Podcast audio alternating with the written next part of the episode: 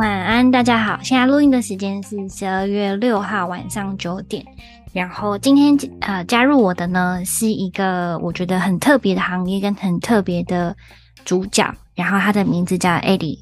Eddie，你要不要现身？Hello，Hello，Hello，Hello，大家好，我是 Eddie。那为什么会说很特别呢？Eddie，你就自己自呃介绍一下自己好了。好，呃，我是 Eddie，然后我在澳洲现在已经七年多，快八年了，呃，是一个发型师，有十多年的经验。然后前几年为了移民去做了木工，但现在目前就是在澳洲经营一个工作室，美发的工作室。我靠，你我还不知道这些好，所以观众各位大家，呃，我跟 Eddie 其实只有见过一次面，然后那个时候去他的 studio 就觉得很酷炫，他是一个。在进弄巷里面的一个家里面的一个呃小小空间，然后弄得都很专业很专业，然后里面就两个理发师，然后后来知道 Eddie 其实是老板，然后就觉得哎，成、欸、功、嗯，而且我不知道你是呃为了念木工移民，你现在是成功拿到移民了吗？对，正好在前几天刚好下了、哦，恭喜你哦！谢谢谢谢，非常开心。所以你之后就可以呃全职的用。那个美法继续在澳洲生活是这样，这是你想要的东西吗？其实还是你想要做木工？嗯，当然这是我想要的东西啊！我从小学的梦想就是想要做美发师，然后又想要做生意。那现在相当于就是，对啊，两个愿望一次满足了。听起来好像很浪漫诶、欸，听起来很浪漫，是也，嗯，是也对啦，也算是很浪漫，但就是有一点像是。嗯，误打误撞的梦想成真。怎么说？你在台湾不？你不是说你十几年，所以代表你在台湾其实，呃，大学哦毕业就开始做美发，对吗？高中，高中，呃，我从十六岁就开始当学徒。哇，傻眼，超久的。对啊，但是呃，还是会读，还是有继续在读书，但就是周六、周日、寒暑假还有下课时间，基本上都是在发廊。我、哦、现在那种什么学徒见教，对吗？呃，自己找的师傅。我那时候比较 old school 一点，就是身边我这个年纪应该算是见教比较多，但是我那个时候是很 old school，找到我自己的师傅，然后我就跟他说：“啊，那你要收我当徒弟吗？”我靠，好帅！对，然后就变师徒制了。哼，然后一跟就跟到。在台湾，所有的行业都是做美发，然后到澳洲就直接做美发嘛。对，到澳洲，我好像来澳洲，我就没有打算换过别的行业。然后，所以我来的时候找的工作，第一家店就是在一个华人的理发店。嗯嗯嗯。对，但是我半句英文都不会。嗯嗯。对，其实我那个时候是。呃，我有一个高中同学在这一边，哦，我每次跟他打电话的时候呢，我都会发现说，为什么你身边讲的都是中文？我说你不是在澳洲吗？然后他就说，啊，这里华人很多啊，你就直接过来这里，你就不用讲英文，你就可以赚很多的钱。嗯嗯。我说，哦，OK。然后结果你知道人嘛，他总是会遭逢一些像失恋啊这种东西的，所以那个时候就哎。欸小受一下挫折，然后又突然想到我朋友一直在跟我洗脑，而且已经两三年了，我就说好好好，我就来 working holiday 一下。结果来了，拜托，哪有可能不用英文啊？是第一天，对，第一天面试的时候就跟我讲说，那你遇到客人的时候，你一般会怎么讲？那个我就呃呃呃，就是因为就算是快剪店，他还是会需要你最基本的沟通嘛。对，然后。我发现我是做得到爆炸，你想都靠，原本朋友说那么简单，结果还教英文。对，我刚来的第一天到 Cost 买东西，我就发现我被骗。他还跟我问说，Do you need a bag？我直接傻眼哎。嗯。对啊，你不是跟我说付钱就可以走了吗？我怎么知道有人会问我要不要 bag？吓死，还是你怎么反应？我蛮我蛮好奇，就 you need a bag？你会怎么反应？当时候。帕登啊！我一下飞机就问我朋友说：“听不懂。”第一句话就是帕登。对，听不懂人家说话要怎么办？他就说帕登，你听不懂就说帕登。结果帕登只是在重复而已，你知道吗？我快笑死，从头帕登帕登到尾。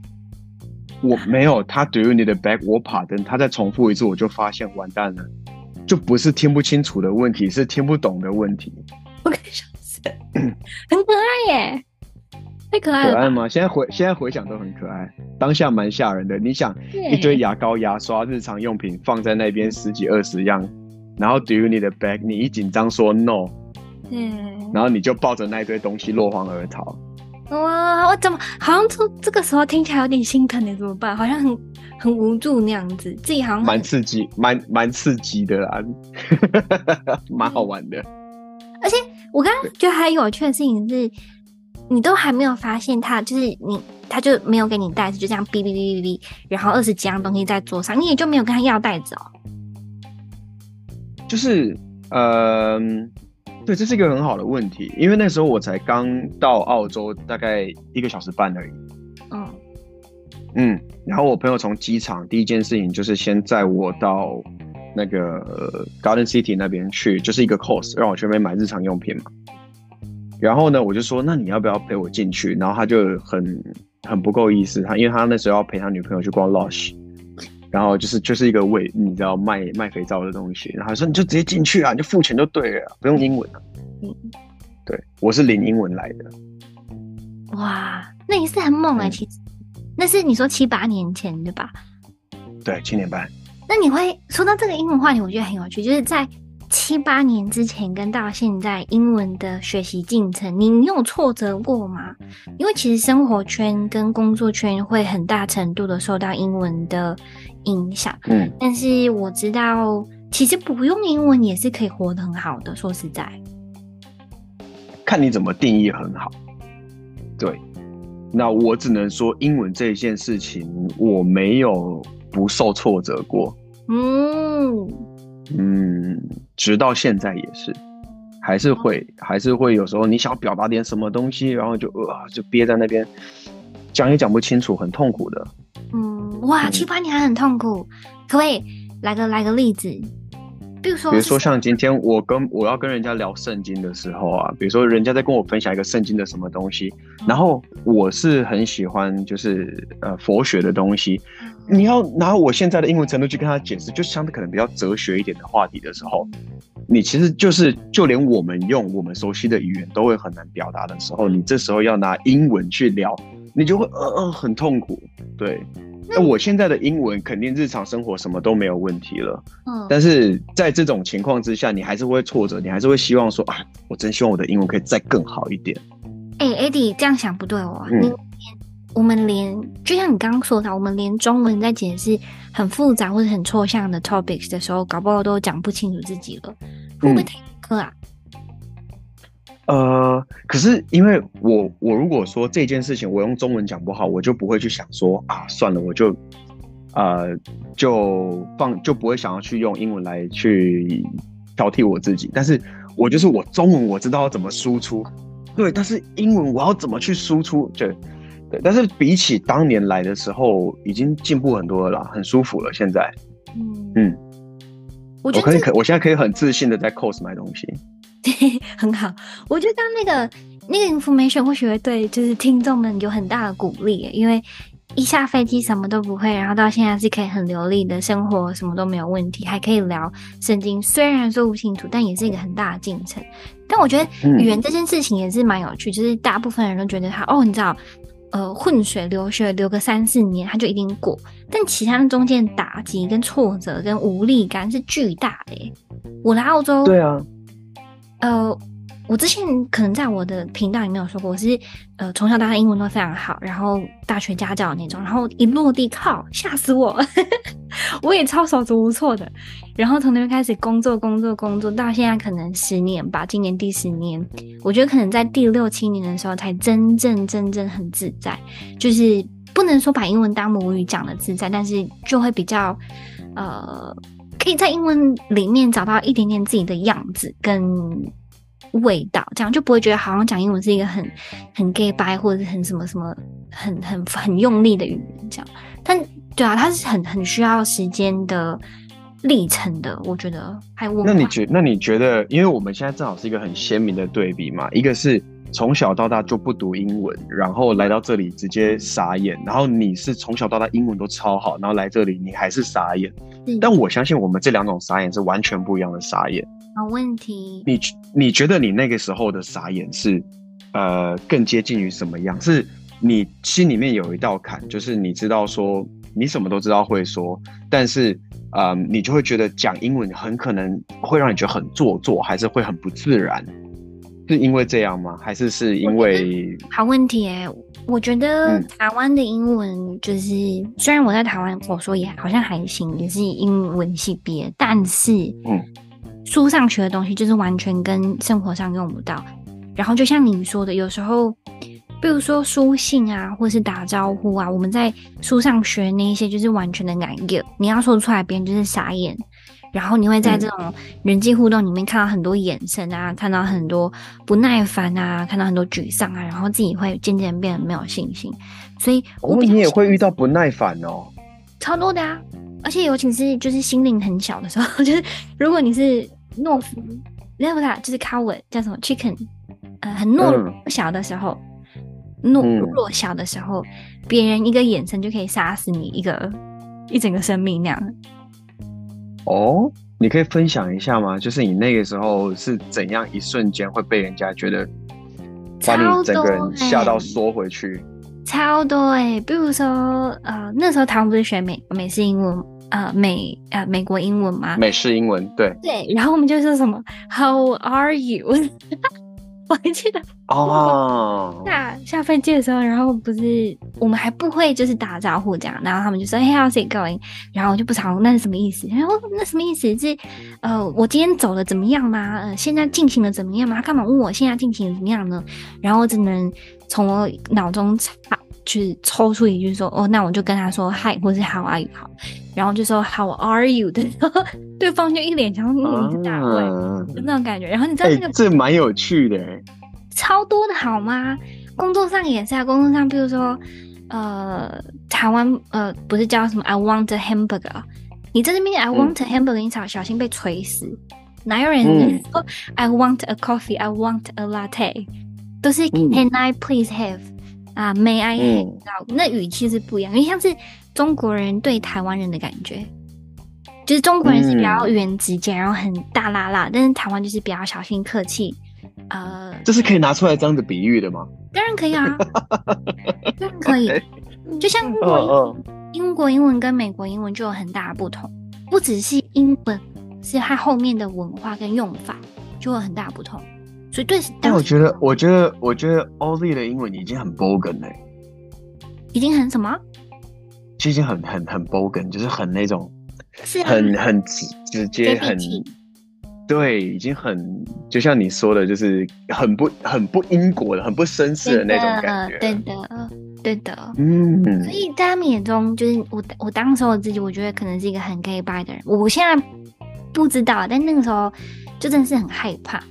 就是去哪里都害怕，比如说怕说错话，怕表达不上来，想到要跟别人交流交流不上来，也会开始嗯觉得自己很无助或什么的，就是反正情绪操作。但是 anyway，我们回来，我不要这样，嗯、不然又谈到英文了。嗯，说到法郎啦，我想问你，你是什么时候成立法郎？然后什么东西让你想要成立一个法郎的？因为帮别人工作开店是有不同的吧？当然是啊，你，嗯，我们就这么说吧。